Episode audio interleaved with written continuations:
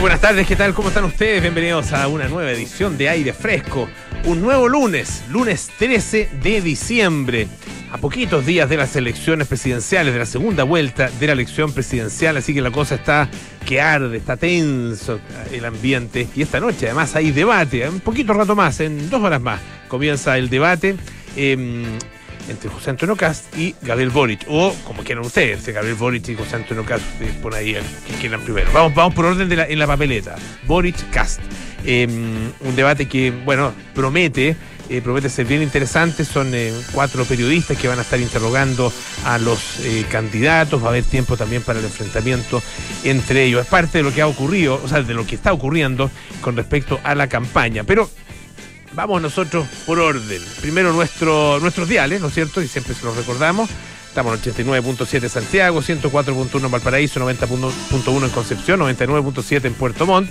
Nos pueden escuchar en el canal 665 en DBTR. Estamos en la aplicación Radio Duna, ah, para que la bajen, la tengan ahí en su, en su smartphone. Y también estamos en duna.cl con todo lo que usted necesita saber, las noticias, eh, las conversaciones, las entrevistas y nuestros podcasts, lo mismo que en Apple Podcasts, Spotify y las principales plataformas de podcast. En nuestra sección Ruta Silvestre vamos a conversar eh, con eh, una de las creadoras y también una socia de Mujeres al Cerro, que es una iniciativa muy interesante que eh, lo que busca es incentivar a las mujeres a subir a la montaña, a recorrer eh, esta amplia y larga montaña que tiene nuestro país. Vamos a estar con Francisca González Ibar y con Leslie Barrenal, que son la primera creadora y la segunda, una de las socias, y eh, ambas, eh, bueno, eh, experimentadas em, montañistas. Sí, pues, y, y, mm, no solo montañistas, sino que también em, eh, hacer bueno, actividad de trekking, eh, por supuesto, y guías también de eh, tanto de montaña como de trekking, así que vamos a tener una interesante conversación en algunos minutos más. Y eh, nuestra entrevista de la tarde eh, va a ser con, o nuestra otra entrevista de la tarde, va a ser con Mathieu, supongo que, es, eh, supongo que es algo así, Mathieu Guilomot. Ah, eh, que es el director artístico del Ballet Nacional Chileno. Él nos va a precisar exactamente cómo se pronuncia su- tanto su nombre como su apellido. Ah, traté de hacer, eh, de sacar el mejor francés que alguna vez aprendí en el colegio. Eh, así que es parte de lo que tenemos hoy día. Ah, vamos a conversar en el caso del, eh, del Ballet eh, Nacional eh, Chileno, bueno, con, como decía, su director y eh, vamos a ver en qué están. Ah, ha sido un periodo muy duro ah, para, para distintas compañías. Pero bueno, partimos por, ya está ahí nuestra música característica lista para escuchar a María José Soto, eh, quien también tiene música. Sí, Sí, pues, tengo claro. música, harta Sí, pues. música que cantar. Es que eres, tú eres muy musical. Soy musical. Sí. Sí. Me que buena para bailar la José. Soy buena para bailar ¿Sí? y buena para cantar. Y para cantar también. Sí, ah, siempre he cantado y todo, sí. Ah, pero muy Soy bien. colorienta. Mira, múltiples talentos. Claro. Múltiples Claro. talentos. Muchos talentos ocultos. Sí, pues. Oye. Pero algún día los vamos a los vamos a poder mostrar. Debería un karaoke. Un karaoke. Qué Bueno, entretenido eran los karaoke. Ya no, ya como que los veo en el pasado. con tuvimos esto una del COVID, junta. ¿no? Tuvimos una junta hace ir. poco. La José no pudo ir, no, pero iba, iba camino al karaoke. Yo me, desgraciadamente me tuve que retirar muy temprano Ah, porque ya. tenía pega al día Ya, siguiente sí, tempranito. Tu madruga, sí. Claro, y eh, pero la cosa siguió de largo y pintaba para karaoke. Sí. Si hubiera estado tú a lo mejor. Tuvo hasta baile. Estuvo baile. Sí, ¿no? imagino, Estuvo bravo. Me imagino, conociendo los contertulios. Sí. Oye, eh, llegó pues. Llegó. Llegó. no estamos hablando del viejo Pascuero, Chistoso. en todo caso. No, no es Santa. Claus. No. Michelle Bachelet. El domingo en la mañana llegó Michelle Bachelet, la alta comisionada en derechos humanos. Había mucha expectativa respecto de su llegada. Eh, hace dos semanas que veníamos hablando que un poco ella iba a aterrizar. Era como esta sensación de que aterrizaba ahí desde lo alto a un gira a su candidato Gabriel pues. Boric, como que estaba un poco eh, ese tema. Ella llegó muy sil- silenciosa al aeropuerto, no dijo nada, y cómo se fue a su casa la reina, siempre diciendo yo vengo acá, como siempre, a pasar la fiesta de fin de año con mi familia. Pero el punto es que hoy día el golpe lo da la tercera, contando que el mismo domingo se juntó con Gabriel Boric y en su casa fue un encuentro privado, reservado, que es la, la, la casa de- que ella tiene ahí en La Reina. en la reina, exactamente. sí. Fue la casa de la reina. eh, habían estado, según consigna esta, esta nota, por lo menos hace dos semanas, un poco programando un encuentro donde es fundamental para Michelle Bachelet mantener siempre la prudencia, porque recordemos que ella no puede tampoco eh, meterse mucho en temas de política en su rol de alta comisionada por la para los derechos humanos de Naciones Unidas. Pero Isquia Siche, que estuvo en Tolerancia Cero ayer, adelantaba un poco. La verdad es que era bien obvio. Después, ahora, de sabiendo... hecho, ya probablemente a esa hora se habían juntado. de, de hecho, yo creo que o, estaban, O estaban juntos, ahí. se habían juntado, claro, eso. porque ella dice, quiero la- darle la bienvenida a Michelle Bachelet porque es una figura que valoro mucho, ha venido a Chile a votar y a respaldar a nuestro candidato. Así, care palo, digamos, ella con mucha, con, con- con mucha con mucha información claramente Mm. que, que tenía, por lo tanto, claro, se confirma esta reunión. No hay claridad respecto de que, de, de si esto va a significar alguna otra actividad más explícita, porque claro, nosotros no lo vimos, ella no ha dicho nada de él, no hay ninguna foto, no hay nada, solamente esto que se entre comillas, filtra, evidentemente que finalmente se cuenta, eh, es la forma que tiene un poco ella de, de apoyar a la causa que es Gabriel Boric, pero no hay claridad respecto de si ella pudiese eventualmente hacer algo más claro, Un digamos gesto público. un gesto más público, hacer alguna declaración o eh, juntarse con él de manera más pública. No hay nada claro. Lo que sí es que su entorno sí han dicho, es- están como, ya cuando uno habla con ella, no están como, ella no puede hacer nada, no se puede meter, están como, ella tiene todo el derecho. a- Esto es, el- el- la expresión es un derecho humano. La expresión de lo que pienso. Es distinto que ella haga campaña, se meta. Entonces, su cargo- parecería que podría pasar algo. Eh, eh, en lo formal, la verdad que no, no, no sé, pero en lo formal su cargo le impedirá referirse a materias de política interna de su propio país. Según se- y- Ay, según no sé, según lo no, que me dicen sinceramente en- no sé. según la gente de, de su entorno digamos eh, no E- ella puede decir lo que piensa de Ella las no cosas. podría hacer. No, Ella lo que no puede- o sea, intervenir. ella puede par- no puede decir por quién va a en- votar. claro ella puede decir lo que piensa Pero puede decir por quién va a votar. sí podría decir por quién va a votar y eso no no no sería según su entorno la verdad eh, calificado como una intervención ahora desde el O sea, equipo de Lo van a calificar como una intervención, sí Eso o sí, decir, cualquier claro, cosa que ah, haga. El, el argumento que daban es que intervencionismo sería que un ministro de Estado, Sí, un, pues un viene- presidente lo dijera, pero pero, Exacto. pero pero eso no tiene nada que ver con Michelle Bachelet, O sea, digamos, y su cargo intervencionismo es solamente se refiere a eh, representantes de el poder ejecutivo de bueno y en el caso del poder legislativo o sea del poder judicial obviamente que es, eh, es- es inviable no es cierto sería inaceptable. Ah pero ahí estamos hablando ya de otra cosa. El caso de los gobiernos los gobiernos efectivamente pueden, pueden generar el- o, o tener una, una actitud eh, o, una, o una actividad que signifique intervencionismo. Claro. Ah, y de hecho se le ha acusado en todos los gobiernos, ah, desde, Sí, claro. o sea, desde, de hecho, desde la elección de Patricio Elwin, ah, desde esa eh, elección del año 89, que ya se, porque ahí se acusó a, la- a la dictadura, digamos, de estar interviniendo, y, y por Dios que lo hacían, Claro. eh, y, y bueno, y con posterioridad a todos los gobiernos, a, los ministros, subsecretarios, cualquiera que ha dicho algo, se le ha acusado de intervencionismo. Pero decir que la alta comisionada de las Naciones Unidas, por expresar su opinión con respecto a quién, Decir a por qui- quién, va, a va a votar, votar, o qué piensa del futuro de Chile, yo, yo, o sea, sí, da la sensación de por lo menos, ah, como te digo, en su entorno dicen que ella tiene todo el derecho a decir lo que piensa ahora y mañana y juntarse con quien quiera en su casa, sobre todo. yo creo que el, ahora, el solo, perdón José, el solo gesto de venir a votar Es una señal, dices tú. Es una porque no hay duda, o sea, no, no va a Es- votar pero por es que un poco Bachelet no evi- va a votar por Cast. Es un poco evidente, claro, o sea, ¿no? es obvio. Sí, po, es una socialista. Es no- obvio no sé, que no va a votar sé- por Cast No sé y qué que va a podría votar hacer. por Boric. ¿Quién Es podría como- pensar algo distinto? Ahora, la duda que yo tengo es qué tanto podría influir la, pre- la presencia o esa, no sé, po, eh, nos enterábamos de la llegada de Michelle Bachelet porque una niña sacó una foto, sacó una selfie con Bachelet en el avión, en el vuelo, y ponía, llegó, llegó, no los quiero emocionar, pero llegó Michelle Bachelet, Eso fue- arroba Gabriel Boric. Eso fue el día Una, fue el ayer. domingo. Sí, claro. Fue justo cuando comenzó a salir el solo, ¿no?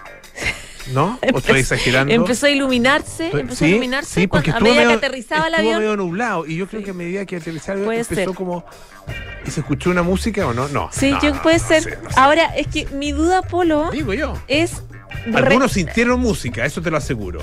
Celestial. Yo, yo quisiera preguntarle a alguien que nos esté escuchando que sea el voto histórico concertacionista o ex nueva mayoría, eh, si se sentiría un poco identificado con la llegada de Michelle Bachelet, con el apoyo, con esta reunión que, que nos enteramos que fue ahí media escondida en, en, La Reina, o con un gesto claro de ella, ¿eso podría cambiar el voto de un, de un, de un, no sé, porque uno piensa que me imagino que ella apunta porque la gente más de izquierda, más de izquierda ya está definida, pero eh, eso puede apuntar a ese voto de la exconcertación, de los partidos como tradicionales. Yo, yo, yo, pienso que de la gente del triunfo el no, como esa generación. ¿Puede, es que, influir o no?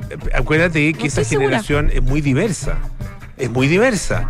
Va desde eh, los socialistas hay socialistas relativamente duros en, su minuto, ah, representado, bueno, en ese minuto no, no estaba representado por Michel Bachelet, pero sí por algunos otros socialistas que eran efectivamente, no sé si duros, pero eran, estaban más a la izquierda de, de, la concertación hasta eh, la democracia cristiana eh, y de hecho había otros partidos, no me acuerdo el nombre del partido, un partido que era más de derecha, de, estaba a la derecha de la democracia cristiana eh, y que era parte de la concertación también. Entonces era efectivamente, la, por, eso era un arco iris. O, a propósito de, de, la alegría ya viene y todo eso. Sí, pues a propósito de fenómenos naturales que, que eh, surgen de la mm. política. Por eso es un arco iris. Entonces yo creo, yo creo que es el voto que, que Pero es Bachelet es capaz de movilizar, ya está bastante decidido hace rato, creo yo. Es que esa es mi duda. O real, o será que ella da lo mismo que sea concertación, lo, con ex nueva mayoría, como quieras llamarle, Partido Socialista, que la, le tiene, da lo mismo, porque en realidad su figura, lo que ella representa como Michelle Bachelet es lo que puede conquistar. No sé, yo pienso en las mamás de alguien, por decirlo, por ejemplo, no sé, pienso en mi mamá, pienso en las mamás, que de, alguna forma se podrían identificar con esa figura. Con la SOA Bachelet. Con la SOA Bachelet. Yo creo mm. que por ahí podría haber. O sea, no, es que me pierdo un poco. Leí una declaración que hizo Álvaro Vergara, que es investigador del IES, que es el Instituto de Estudios de la Sociedad, que él, él tiene la tesis de que la llegada de Bachelet y su presencia aquí y su gesto que pudiese tener con Boric es determinante, dice él, en cambiar el resultado de la elección y consolidar el apoyo de los militantes de los partidos de la ex nueva mayoría. Entonces, no, no, no sé si sea tan así a, seis días de la elección o realmente como, oh, llegó Bachelet, ya mi corazón empieza a latir, empieza a latir los, los, bache, los bache corazones de todos lados. No sé, pues como que estoy... Me confunde un poco este, este, este fenómeno de, Michelle Bachelet. Pero bueno, ya llegó. Eh, y hoy día hay debate. A ver, porque de los, de los ex expresidentes chilenos, se pronunció obviamente Ricardo Lago. Ya lo hizo y ahí hace sí yo creo que apunta un voto político. Es un voto como un electorado concertacionista, tradicional. Pero Bachelet yo creo que se amplía un poco el, probablemente. el abanico. Eh, uno entiende por este gesto, estamos, estamos eh, infiriendo el gesto de Michelle Bachelet de venir a Chile que implica votar por Gabriel Boric.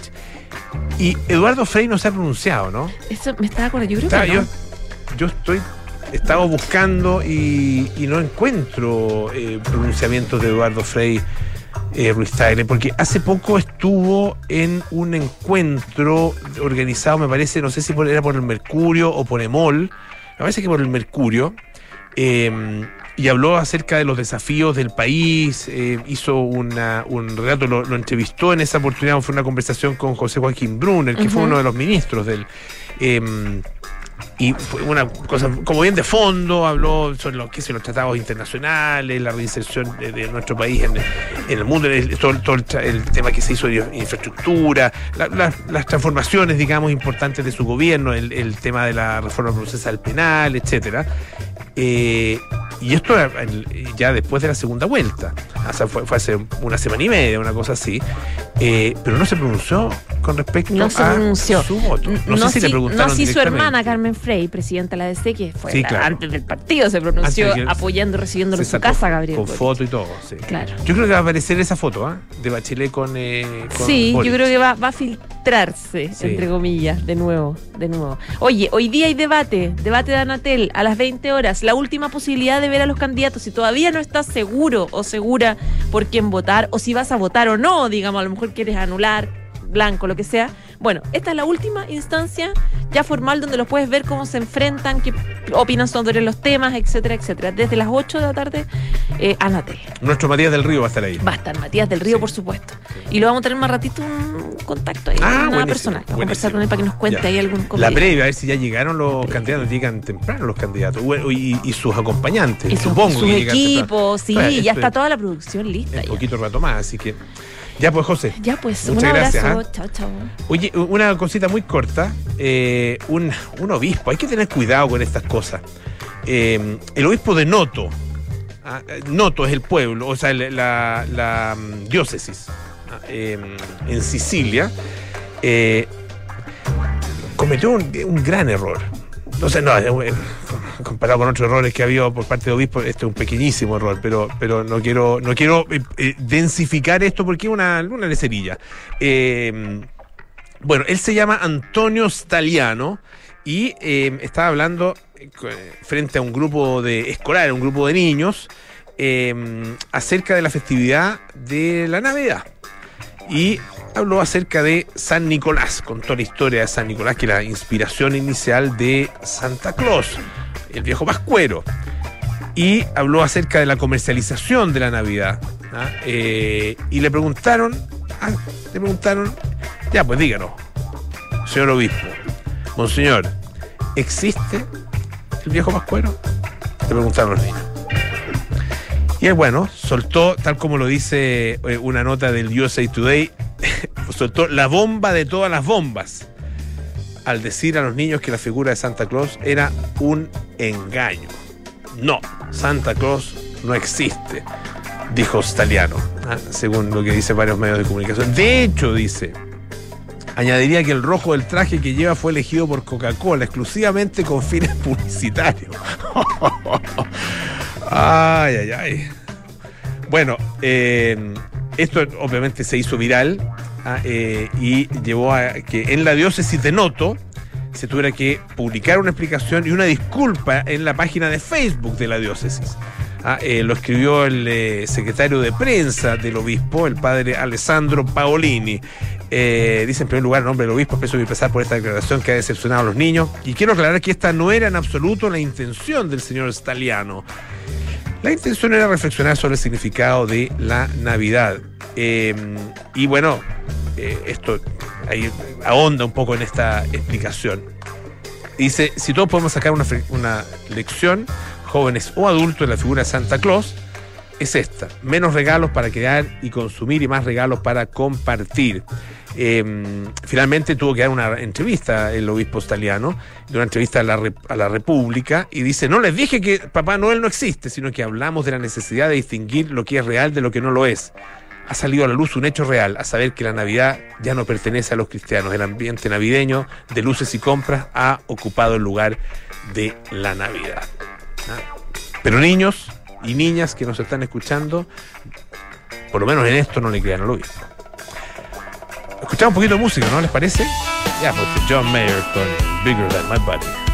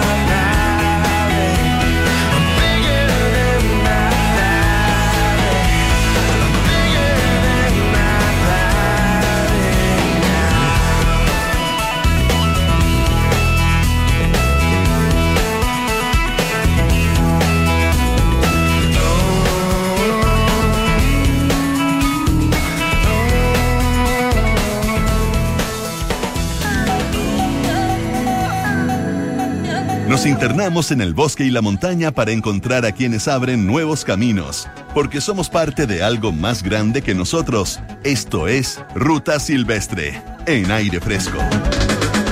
Todos los días lunes tenemos nuestra sección Ruta Silvestre y en esta oportunidad vamos a conversar con eh, dos mujeres que, eh, que se la pasan arriba del cerro. Ah, esa es la verdad, en la montaña, eh, disfrutando de, la naturaleza, del aire libre y también exigiéndose fí- físicamente y permitiendo que eh, muchas otras mujeres conozcan la montaña, algunas de ellas eh, que lleguen a subir un cerro por primera vez. Mujeres al Cerro se llama esta iniciativa y estamos con su creadora, Francisca González Ibar, arroba frangivar en eh, Instagram, ah, para que lo anoten, ahí la sigan, ella es ultra runner además. Y también estamos con Leslie Barrenal, ultramami, ultra guion bajo mami en Instagram, una de las socias de Mujeres al Cerro, Francisca, Leslie, bienvenidas ambas. Muchas gracias por estar acá. Muchas gracias, Polo, por la invitación. Muchas gracias por la. Eh, cuéntenos, a ver, eh, cuéntenos un poco de ustedes primero. Eh, tú eres ultra runner, eh, Francisca, ¿no es cierto? Eh, Sí. y, y me imagino, bueno, que eso, que eso tiene un origen también y una, y una historia en sí mismo, antes de la creación incluso de, De Mujeres al Cerro, ¿no? sí. Bueno, yo partí hace nueve años en esto de, de carreras de cerro.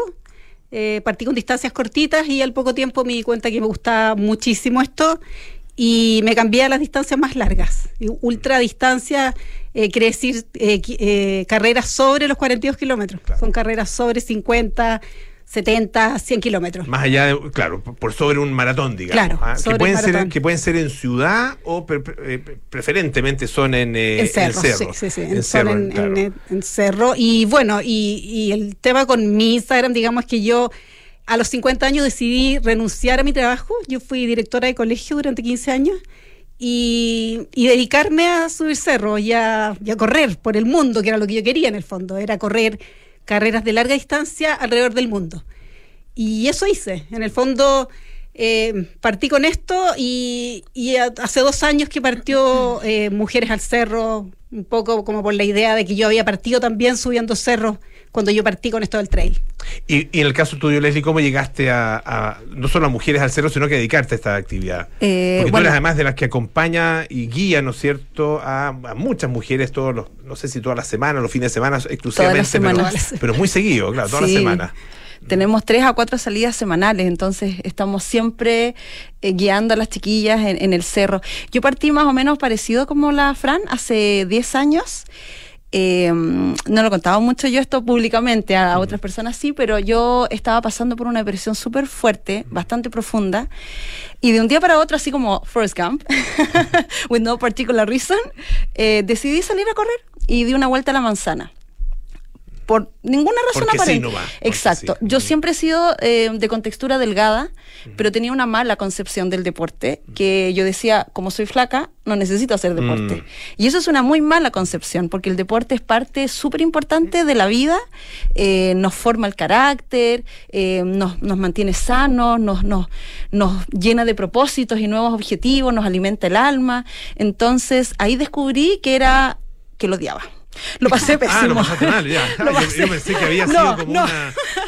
No, lo pasé pésimo porque di una vuelta a la manzana y mi Ya. estado físico era, por decirlo poco, deplorable. Ya. Y lo pasé muy mal. Pero, pero no sé por qué tenía la intención de hacer algo distinto con mi vida. Como te decía, lo estaba pasando muy mal. Entonces dije, quiero hacer algo que sea un momento para mí. Un momento de... de donde no voy a ser mamá, esposa, hija, nada, solo yo tratando de eh, hacer esto que era muy nuevo para mí. Ni siquiera de niña me había gustado educación física, entonces era todo nuevo.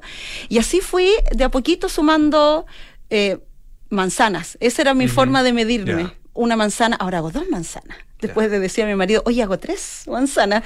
Y de, de- y de a poquito me empecé a encantar con esto y, y empecé a ver que existía todo un mundo de gente que corría, no necesariamente a nivel profesional, como Ujú. Erika Olivera, lo que siempre Claro. vemos y conocemos, sino que había un mundo de personas que tenían una fascinación. eh, y una pasión por esto, y me empecé a apasionar, ahí empecé a correr carreras de 5K, 10K, 21, Ah, perfecto. corrí mi primer maratón. Siempre, por, siempre en ciudad, siempre en... Ah, En, en primera instancia, en sí, calle. hasta que descubrí el cerro el Ya. 2014 y ahí ya no me bajé nunca más. Eh, Francisca, ¿y cómo nace la iniciativa de Mujeres al Cerro? ¿Qué, qué es lo que eh, tú detectas eh, que, que hace falta eh, por- como, como, como iniciativa, digamos? Porque, eh, claro, uno ve mucha gente en el cerro, eh, claro, preferentemente hombres, pero eh, y, y cu- cuando se ve a mujeres, eh, son en general, ah, no quiero parecer machista con esto, pero en general con hombres. Ah, Ah, ok. en pareja. Sí, yo, en pareja. ya estaba preparada. No, no, no, no, no, en pareja. Ahora, claro, ahora sí, en el ahora último tiempo, yo, yo no, no es que suba toda la semana, pero, pero he subido eh, a distintos cerros y claro, se ve a grupos de mujeres, pero lo que yo por lo menos tuve la oportunidad de ver, eh, que ahí, ahí conocí a Leslie, eh, fue un grupo importante Sí, mujeres, no sé, eran, muchas ¿cuánto? mujeres. 15, 20 mujeres. 20 y hasta 30 suben. Claro. Sí, sí. Ah. Eh, mira, fue un poco pensado en esto que yo, los años que yo fui directora de colegio, llevaba a, mi- a todo el colegio a hacer trekking. Yo en ese tiempo era la directora que corría trail, entonces los quería un poco meter en esto del deporte a todos mis alumnos y a mis profesores. Y era ahí donde tenía el mayor problema. O sea, la resistencia máxima que yo tenía para hacer estos trekking eran mis profesoras. Ah, Entonces, por ahí también, eh, y, con, y con un poco con las ganas de volver a compartir esto, porque yo soy profesora, entonces tengo como alma de profesora, me gusta. Y, y un poco por eso, pensando en eso, en- pensando en que las mujeres no tenemos un espacio para nosotras, que no existía ninguna, ninguna actividad que fuera solo para mujeres, porque hay muchas mujeres que no les gusta el deporte, no les gusta el gimnasio, no les gusta correr, bicicleta, entonces era como mostrarles algo que podía entusiasmarlas y hacerlo solo entre mujeres, porque como tú dices, hacerlo con hombres, los hombres muchas veces, eh, no sé, les dicen que son lentas, que se apuren, ¿te fijas? Entonces las mujeres no se sienten tan mal. cómodas, claro, no lo pasan bien. Entonces esa fue como mi idea original y partí hace dos años con esto, eh, cuando no, no existía nada, no había muchas mujeres en el cerro, no había mucha gente en el cerro en realidad, eh, invitando a mujeres de mi comunidad a, a subir el cerro conmigo. Entonces un poco eran mis seguidoras que, que querían subir el cerro y la actividad tuvo mucho éxito al tiro, como tú decías, así partí el tiro como con 30 mujeres y me vi sola con 30 mujeres en el cerro, como que no lo había pensado bien, ¿te fijáis? Y fue, ¿qué hago? O sea, ¿cómo, cómo me organizo? ¿Cómo las junto? ¿Te fijáis? Entonces, ahí partí de poquitito eh, y ese año, desde agosto a diciembre, eh, lo fui haciendo sola, le pedí a mi hermana, le pedí a alguna amiga. Y ahí en diciembre alguien me dijo, oye, ¿por qué no le preguntáis a la Leslie? Yo la ubicaba por las carreras, nos habíamos visto alguna vez, pero no éramos amigas ni mucho menos. Y, y ahí le- la contacté y le dije si podía en el fondo ser parte de esto, venir a ayudarme con la subida. Eh, y así que estamos juntas desde diciembre del 2019. Y, y Le- Leslie, eh, cuéntanos un poco el acerca de los cerros. Le- Les, cuento, les recuerdo que estamos conversando con Leslie Barrenal y con Francisca González Ibar. Eh, la, eh, Leslie es eh, socia de Mujeres al Cerro y Francisca su creadora. ¿Qué, qué, qué condiciones y qué, qué lugares eh, tú recomiendas para, o, o han tenido ustedes la experiencia, que son mejores justamente para eh, la actividad, para que las mujeres se inicien en el cerro? ah? Y, y no quiero tampoco parecer machista con esto, pero, pero es, a lo que ustedes se dedican, a, a llevar mujeres al cerro. ¿Dónde es mejor empezar? Bueno, nosotros eh, siempre recomendamos el Morro Las Papas, donde nos encontramos ese día. eh, que dicho sea de paso, me dio mucho gusto verte con la familia eh, y de esa forma también tú ayudas a promover esta actividad que es tan bonita, que, que entrega tantas cosas lindas a todas las personas, no solo a las mujeres como nosotras nos dedicamos, pero a los niños también es muy bonito. Eh, el Morro Las Papas que es un cerro súper amigable, eh, es súper bueno para comenzar. Nosotros lo tenemos considerado como un cerro para principiantes, eh, pero siempre decimos que es de principiante en el cerro, no necesariamente principiantes en la vida, porque finalmente igual es un cerro. Está subiendo, tiene Claro. desnivel, tiene algún tipo de dificultad, que es muy baja en comparación a muchos otros, pero la tiene. Entonces siempre pedimos que, que, que estén en movimiento de alguna manera, que caminen, salgan un poco y comiencen con el morro a las papas como para medirse. Si el morro a las papas les quedó corto, fome, llegan y dicen, oye, esto era todo, bueno, es posible que su condición física les permita dar un salto y seguir subiendo otros de mayor dificultad. Si no es así, es porque quizá le hace falta volver a subir el mismo cerro hasta que lleguen y digan, ya llegué mucho mejor, no estoy ahogada, eh, y de a poquito se van superando. Es, co- es como la prueba de diagnóstico que decimos. Acá como tenemos a la profe, Claro. usamos muchos términos así. Claro, te- términos docentes. Eh, Claro. Y Francisca, y eh, el- a ver, eh, ¿qué, qué han experimentado ustedes en términos de la eh, de la experiencia que les transmiten las mujeres que participan con ustedes? Eh, porque claro, uno ve, uno- yo sigo la, cu- la cuenta y, y, claro, tienen, se ve una alegría tremenda, ah, Sí. eh, y, pero, pero ¿qué han descubierto ustedes? ah? Y, y sobre todo, ¿qué han descubierto las mujeres ah, que participan de esta iniciativa eh, después de la experiencia? Mira, una acotación al margen, que yo este año no he estado en Chile. Así que desde abril a, a noviembre estuvo la Leslie liderando nuestro grupo Mujeres del Cerro y lo hizo súper bien, súper bien. Yo tenía un poco de miedo porque siempre lo hicimos juntas el año pasado y teníamos nuestra subida y todo. Y este año yo decidí irme unos meses a vivir a Europa, a España, para poder correr allá. Así que mi amiga aquí se quedó a cargo, así que súper bien lo hizo y ahora vuelvo, volvemos las dos en el fondo a estar unos meses. Eh, lo que tú me preguntabas, yo creo que es es una instancia súper linda para las mujeres, yo siempre les digo, es una instancia para ellas. Por eso nosotros no llevamos ni niños, ni animalitos y no vamos con hombres, porque es un minuto para las mujeres, a las En ese mujeres. orden de importancia. Absolutamente. Absolutamente pensado. Pensado así. Bueno. ¿Por qué? Porque a las mujeres nos cuesta mucho darnos un tiempo. Yo tengo cinco hijos. Yo en algún minuto viví con uno de mis nietos también. Entonces llega un minuto que uno tiene el trabajo, los niños, los hijos. eh, ¿Y dónde está uno como mujer? O sea, ¿dónde está uno? Entonces yo siempre preguntaba esto y les digo a las chiquillas que se pregunten, ¿qué es lo que te gusta a ti como mujer? Tú sola, no la mamá de, la señora de, eh, la, la secretaria de, tú sola, qué es lo que te gusta. Entonces, muchas mujeres nos perdemos en el camino y de verdad que no sabemos bien qué es lo que nos gusta a nosotros, porque nos vamos postergando, que vamos a, la- a las vacaciones donde quiere el marido, donde quieren los hijos, entonces finalmente como que nuestros gustos los vamos guardando y se nos van olvidando en el camino. Yo siempre digo, a mí se me olvidó que me gustaba correr.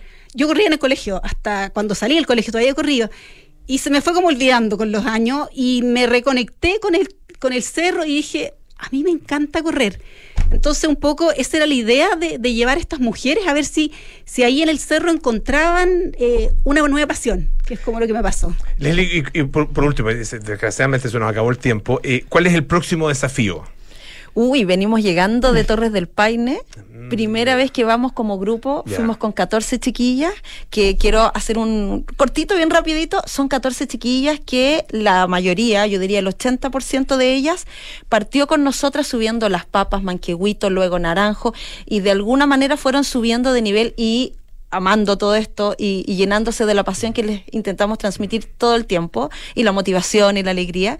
Y finalmente fuimos con ella por primera vez con 14 chiquillas a Torres del Paine y en enero volvemos a ir con 14 chiquillas más a hacer la W a Torres del Paine, Wow, así que estamos súper contentas y súper orgullosas. Mujeres al Cerro es el nombre de esta iniciativa. Eh, hemos estado con Francisca González Ibar, su creadora, Fran Gibar en Instagram y con la Ultramami, Ultramami en Instagram, eh, Leslie Barrenal. Muchísimas gracias por estar esta tarde acá. No, gracias a Gracias. esté muy bien y ti. mucho éxito. ti. Gracias. Eh, varias cosas importantes antes de irnos a la pausa. La Universidad San Sebastián cuenta con seis programas de doctorado para la formación de nuevos investigadores. Universidad San Sebastián, una gran universidad que avanza y crece. En Hotel Termas Chillán vuelven desde el 30 de diciembre para que vuelvas a vivir lo excepcional, experiencias únicas, en el destino perfecto, en la montaña. Mira, a propósito de lo que estábamos conversando, reserva en Termas Chillán, otro buen destino, a punto .cl. Eh, no, la página es termaschillán.cl. Eh, consulta por tu reserva flexible y con experiencia o primerizos, con mil pesos o con millones de pesos en Soy Focus, todos pueden invertir. Crea tu cuenta ahora en soyfocus.com e invierte online de forma simple, segura y personalizada. Soy Focus, inversiones para todos los bolsillos y regulados por la CMF. Pausa y volvemos con más aire fresco. Esto es Radio Duna. Están haciendo una nueva generación. Somos miles de jóvenes que deseamos vivir en un país mejor, más justo. Todos los días, a lo largo de nuestro país, los egresados de la Universidad San Sebastián damos testimonio de los principios y valores que nos invitan a ser profesionales confiables, buenas personas. Nuestras heroínas y héroes del siglo XXI cumplen con su deber aún en la mayor adversidad, mirando el futuro con fe y confianza. Nuestra misión es siempre educar en la razón y en la virtud. Este fin de año, lo excepcional no pasa el 31 de diciembre, pasa el 30. Porque el 30 de diciembre vuelve a abrir el Hotel Termas Chillán. Desde el 30 de diciembre, vuelve a disfrutar de manera segura del destino perfecto para reconectarte en familia con la montaña, la naturaleza, el deporte y el relajo. Consulta por programas flexibles en termaschillán.cl o escríbenos a reservas arroba termaschillán.cl. Soy Focus presenta ¿Para qué invertir? Para viajar, para estudiar,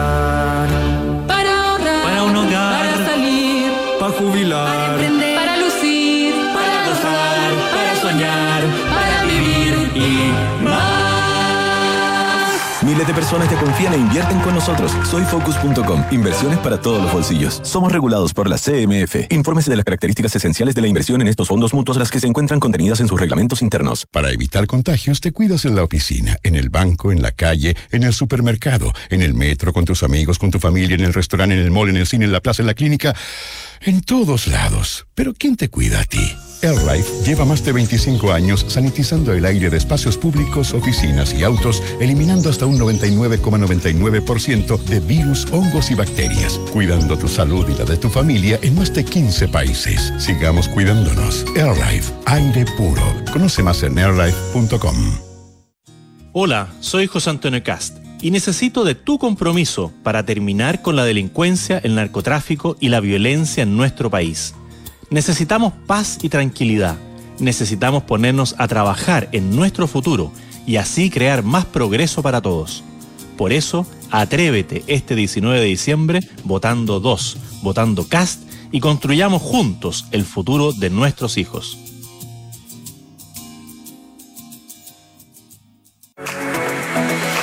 Este 19 de diciembre todas y todos estamos llamados a definir el futuro de Chile en una segunda votación presidencial. Con una sola línea de tu lápiz pasta azul, podrás ser parte de las millones de personas que eligen el país que quieren. Vota.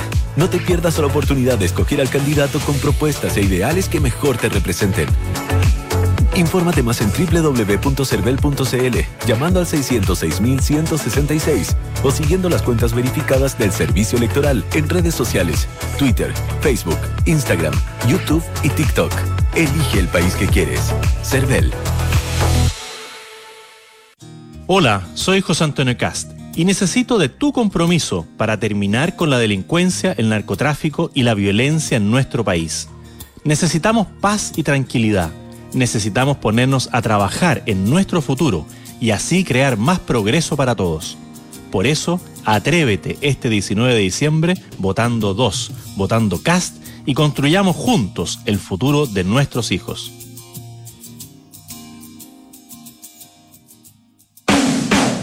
Estás en aire fresco con Polo Ramírez.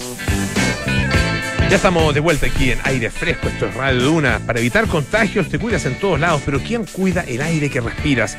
AirLife lleva más de 25 años sanitizando el aire de espacios públicos, oficinas y autos en más de 15 países. Cuidémonos con AirLife, visita airlife.com. Recuerda que Liberty Seguros pone a tu disposición productos y servicios digitales que cuidan tu tiempo. Descubre más ingresando a liberty.cl y busca a tu corredor más cercano. Bueno, ya estamos con eh, nuestro tercer entrevistado ya de esta tarde. Y, mm, él es eh, el director del eh, Ballet Nacional Chileno desde hace ya eh, ocho años. Él inició su formación coreográfica cuando tenía apenas seis años en eh, Perpignan. ¿Sí, no? Sí, exactamente. Sí, Perpignan. Eh, y luego, bueno, va integrando distintas escuelas de danza se, y pasa pues, además por distintos cuerpos eh, de, de danza en diferentes partes del mundo. Y como les decía, desde el año 2013, director del eh, Ballet Nacional Chileno. Estamos aquí en el estudio con Mathieu Guillemot. Algo así. Muy, muy bien pronunciado. Lo, lo más, lo más cercano posible. Eh, Matías, bienvenido, muchas gracias por estar acá. Muchas gracias, muchas gracias a usted por la invitación. Ustedes ya empezaron en, eh, en el teatro, digamos, y en el, en el ballet, empezaron ya con eh, actividad presencial. eh, pero, claro, después de un periodo que ha sido tremendamente difícil, ¿cómo lo han sobrellevado eh, y, y- y en qué está en este minuto el ballet? Bueno, efectivamente, eh, como, bueno, especialmente para el mundo de la cultura, que ha sido muy golpeada por, por esta pandemia, eh, nosotros lo que hicimos fue como casi todas las compañías en este mundo. Entonces, primero, eh, lo que hicimos es inventar eh, nuevas propuestas desde la casa. Entonces, en un principio eran armar pequeña propuesta, obviamente había que entrenar también, porque eh, bailarines encerrados entre paredes es complicado porque hay que mantener también claro. u- un estado físico, hay que... Y, y lo que hicimos entonces fueron esa propuesta. Obviamente también eh, hubo difusiones de obras existentes en un canal eh, que creó el CEA, que es el, el Centro de Extensión Artístico Cultural de la Universidad de Chile, del cual dependemos como Ballet Nacional Chileno.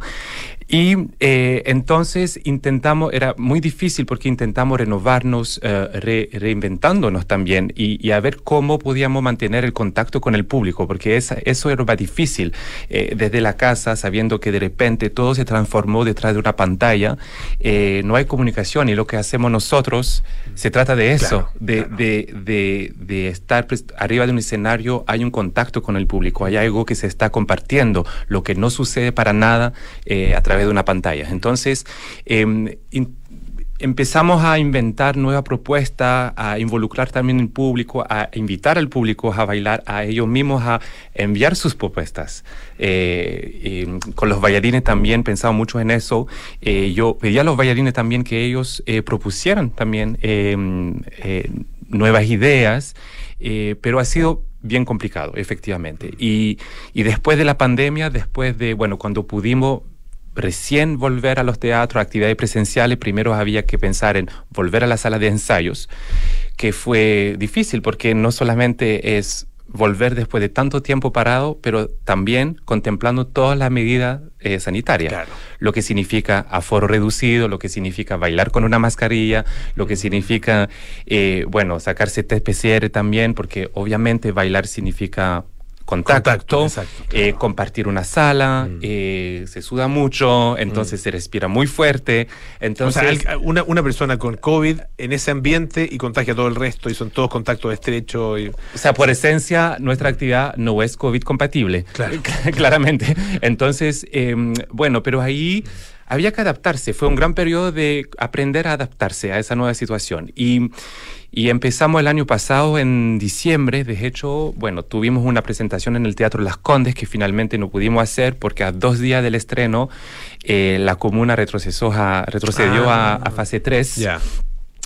Pero ya hace un par de meses que sí estamos volviendo a, eh, a actividades presenciales. Hemos empezado en septiembre en el Teatro Las Condes y ya llevamos dos semanas ya presentándonos en el teatro principal de Matucanacien. Y tienen una presentación el día 17, ¿no es cierto? Este viernes. Este eh, viernes, justamente este sábado, Matucana- sí. Ah, viernes y sábado. Y sábado, sí. Eh, y a las 5 y a las 20 horas, ¿no? Claro, el viernes a las 20 A las y el 20. sábado el- a las 17 horas y a las 20 horas. Son dos, son dos funciones. Dos funciones. Sí. ¿Y qué van a presentar eh, en esas funciones? Eh, eso es el tercer ciclo de una temporada de, de una temporada larga de tres semanas porque el te- desde el tu- Matucanacien nos invitaron a presentar un ciclo de repertorio. Es decir la idea eh, era cada semana presentar un programa distinto para invitar a la gente a descubrir lo que hace el Ballet Nacional Chileno hoy en día. Entonces era fragmentos del repertorio de la compañía más una nueva creación mía que presenté la de la semana pasada. Y esta semana vamos a tener la posibilidad de descubrir cuatro obras nuevas coreografiada por los mismos bailarines de la compañía. Eso es un proyecto que llevamos que tenemos eh, en la mente desde marzo de 2020, que nunca dio la luz porque justo empezó eh, el confinamiento. Y, y y también se inscribe en esa voluntad mía de dar la posibilidad a los bailarines de la compañía de crear también su propia obra. Entonces, de pasar de intérprete hacia el otro lado y crear con sus compañeros de trabajo. ¿Cómo ha sido esa experiencia? Eh, les recuerdo, estamos conversando con el director del Ballet Nacional Chileno, Mathieu Guillemot, eh, a propósito de este retorno y de las presentaciones que se están haciendo en este fin de año. Eh, la, porque una cosa eh, es ser intérprete y otra cosa distinta es, es- es pasar, pasar a ser coreógrafo, ¿no es cierto? Ah, y, y- y creador. Eh, ¿es, es un paso muy es un paso natural digamos para cualquier bailarín o se necesitan ciertas condiciones No es necesariamente natural. Yo creo que eh, hay bailarines que sí sienten eh, la- eh, el deseo o sienten como una, una urgencia, digamos, a crear también. Ahora, en el trabajo, nosotros somos una compañía de danza contemporánea. En el trabajo eh, de creación con coreógrafo, se le está preguntando a las bailarines también mucha creatividad, porque obviamente, o sea, yo en mi trabajo eh, hay mucha improvisación, entonces ya lo- los, los bailarines están muy acostumbrados a ellos mismos proponer material. Entonces, pero efe- efectivamente hay unos que prefieren quedarse en su papel de intérprete, digamos, pero otros que quieren ya pasar ese ejercicio justamente de crear. Y bueno, yo mismo pasé por esa etapa Claro, porque yo, claro. yo bailé muchos años, y, pero desde niño yo tenía esa ganas de hacer coreografía, más que bailar, de hecho. Y, bueno, yo tuve directores que me ayudaron en eso y que me dieron la posibilidad, la oportunidad de hacerlo. Y efectivamente una muy buena experiencia porque de repente uno se da cuenta de lo que significa, porque cuando es como bailarín siempre lo vemos desde afuera, entonces estamos recibiendo una información y ahí hay que pasar por el otro lado y transmitir algo, lo que no es lo mismo. ¿Cómo se hace esa creación? Eh, es difícil meterse, meterse en la mente de los, de los creadores, ¿no? Y uno, pero uno puede imaginarse, a lo mejor, porque tal vez es más cercano, cómo, cómo crea el poeta, el, eh, novelista, eh, no sé, el pintor incluso, ¿ah? el escultor. Pero, pero el, a mí por lo menos me cuesta eh, em, entender cómo se produce ese proceso de creación por parte del coreógrafo y por parte del bailarín. Yo creo que hay, hay varias maneras, yo creo que hay varias fuentes de inspiración también, a nivel de, eh, hay distintas maneras de entrar, de abordar un, un trabajo coreográfico. Em, hablando de mi propio trabajo, por ejemplo, eh, yo parto, muy a menudo yo parto de una música. La música es siempre una fuente de inspiración que me lleva luego por otro camino, pero parto siempre de una música. Y a partir de eso, eh, yo tengo escenas que están dibujando en mi mente, escenas coreográficas. Ya. Hablando de la, de la, del movimiento en sí, es decir, de la escritura coreográfica, em, del lenguaje coreográfico, obviamente yo muestro cosas, o sea, yo demuestro frase coreográfica, pero a partir de eso yo pido a los bailarines que empiecen a apropiarse de ese movimiento y que lo transformen, dando obviamente tareas, dando instrucciones, obviamente no está totalmente libres y, y hacen lo que quieran con esto, pero, em, pero efectivamente parto de una frase coreográfica mía que sale de la, de la improvisación, o sea, que sale de escuchando música y también obviamente si hay una temática eh, sobre las obras que quiero hacer, eh, pensando en qué me, qué me inspira eso a nivel de movimiento, cómo se traduce, digamos, en el cuerpo esa idea. Y eso tú lo, lo escribes, eh, hay un lenguaje, digamos, eh, perdón la, la, la Sí, hay- ignorancia, pero... Existe, pero hay muy poca gente que lo sabe escribir. Ya. entonces, sí, ahí está muy codificada, entonces Ya. es, es- se tiene que aprender, básicamente. Ah, nosotros, efectivamente, todo está en la, en la cabeza muy a menudo, muy a menudo y, pero cuando se necesita transmitir una obra, por ejemplo, hoy en día lo que ocupamos mucho son eh, los registros audiovisuales. Sí.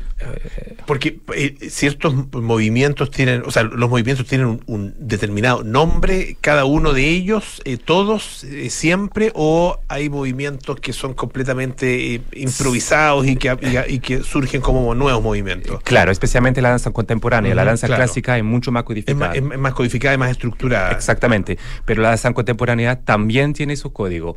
Ahora, eh, a partir de eso, de esos nombres, de esa, de esa terminología, digamos, ahí podemos partir de eso para llevarlos a otro, a otro lado, a otro punto. Pero efectivamente hay un lenguaje, hay un lenguaje, hay, hay códigos, hay una terminología de la, como la música, como la pintura, como cualquier arte. Estamos conversando, les recuerdo, con el director artístico del Ballet Nacional Chileno, eh, Mathieu Guillemot, eh, a propósito de esta temporada que ya, bueno, está concluyendo, pero tienen todavía funciones el 17 y el 18 eh, de diciembre. Eh, ¿Cómo ves al público de danza contemporánea en, en nuestro país? Eh, ¿Es un público recurrente? Eh, ¿Es un público que, que- tiene cercanía tal vez por sus propias actividades con, eh, con la danza? ¿O es un público diverso como, como se produce, por ejemplo, con la música?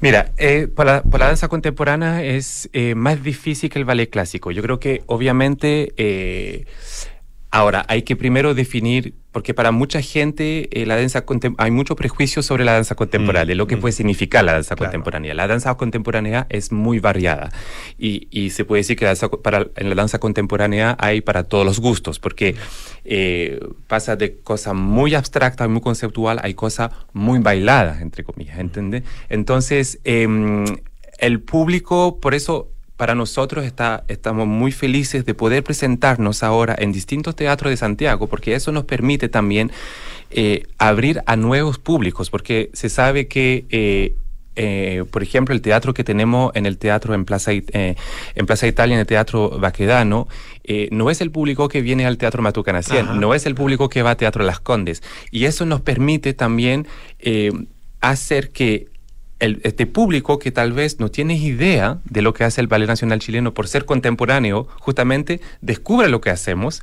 y, y ahí se nos va abriendo más audiencias. Y, y también eh, para abrir más audiencia hemos hecho, yo, yo empecé desde mi llegada una colaboración con el Teatro Municipal de Santiago, entonces ahí ver que hoy en día la danza contemporánea es una mezcla de muchas cosas, se nutre de muchas cosas, entonces, de, tanto del ballet clásico como del hip hop, como del flamenco, como de, o sea, de, de muchas cosas. Entonces, em, pero efectivamente hay a veces temor del público a venir a ver danza contemporánea. Puede tener tam- también que ver, más que con la danza, con la música. Ah, que la- a veces la música contemporánea eh, es, es compleja y es difícil. Sí, claro, pero en el caso del- de lo que vamos a presentar este fin de semana, justamente, no es música contemporánea para nada. Son propuestas coreográficas contemporáneas, pero con la música de las cuatro estaciones de Vivaldi. Y eso a mí siempre lo encuentro muy interesante. Este diálogo entre lo clásico, en este caso, que sería la música, y una propuesta coreográfica muy contemporánea. ¿Música eh, con orquesta? No, música, envasada. Envasada. Envasada, sí, sí. Pero justamente tener este contrapunto, tener ese, ese diálogo contrario entre dos estilos, dos registros distintos, ahí yo creo que ahí se genera eh, tensiones o dinámicas interesantes. Bueno, le queremos agradecer muchísimo a Mathieu Guillamón, que es el director artístico del Ballet Nacional Chileno, que ha estado esta tarde aquí en Aire Fresco. Muchas gracias, Mathieu. Muchas gracias a ti. Muy bien. Bueno, ya nos vamos. Viene cartas notables con Bárbara Espejo, luego nada personal y terapia chilensis. Además, a las 20.30 horas, sintonía crónica discografía. Y nosotros nos juntamos mañana a las 6 de la tarde para más Aire Fresco. Que esté muy bien. Chao.